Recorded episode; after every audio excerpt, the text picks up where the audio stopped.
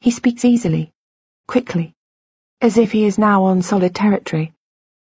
I would have been like that once, I suppose, sure of myself. There are two main types of amnesia, he says. Most commonly, the affected person cannot recall past events, with more recent events being most severely affected. So if, for example, the sufferer has a motor accident, they may not remember the accident or the days or weeks preceding it, but can remember everything up to, say, six months before the accident perfectly well. I nod. And the other?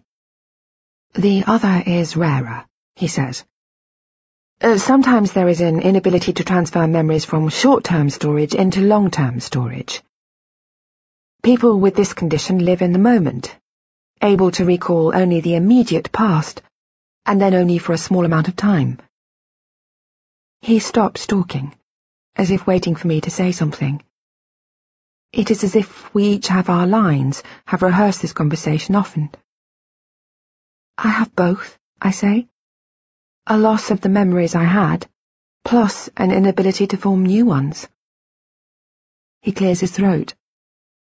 Yes, Unfortunately.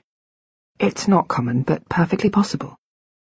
What's unusual in your case, however, is the pattern of your amnesia.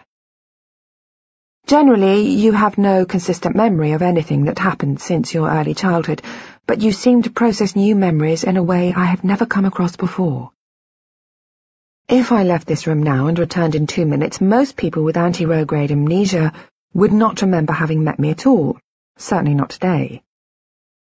But you seem to remember whole chunks of time, up to 24 hours, which you then lose. That's not typical. To be honest, it doesn't make any sense, considering the way we believe that memory works. It suggests you are able to transfer things from short-term to long-term storage perfectly well. I don't understand why you can't retain them.